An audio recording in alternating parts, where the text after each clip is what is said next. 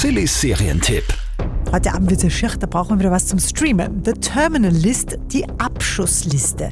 Das ist eine richtig gute Thriller-Serie und zwar auf Amazon Prime.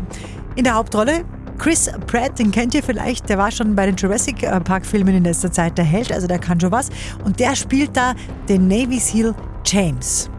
Er gerät da mit seinen Kollegen im Krieg in eine furchtbare Situation, bei der auch alle Freunde sterben. Zwölf tote SEALs und keiner aus dem Kommando gibt eine Erklärung ab. In dieser Akte passt nichts zusammen. Und James will natürlich rausfinden, wer hinter dem Ganzen steckt, weil eben nichts zusammenpasst. Kopfschmerzen, Paranoia, Gedächtnisverlust. Ich bin nicht verrückt. Jemand sollte Ihnen helfen, das zu beweisen.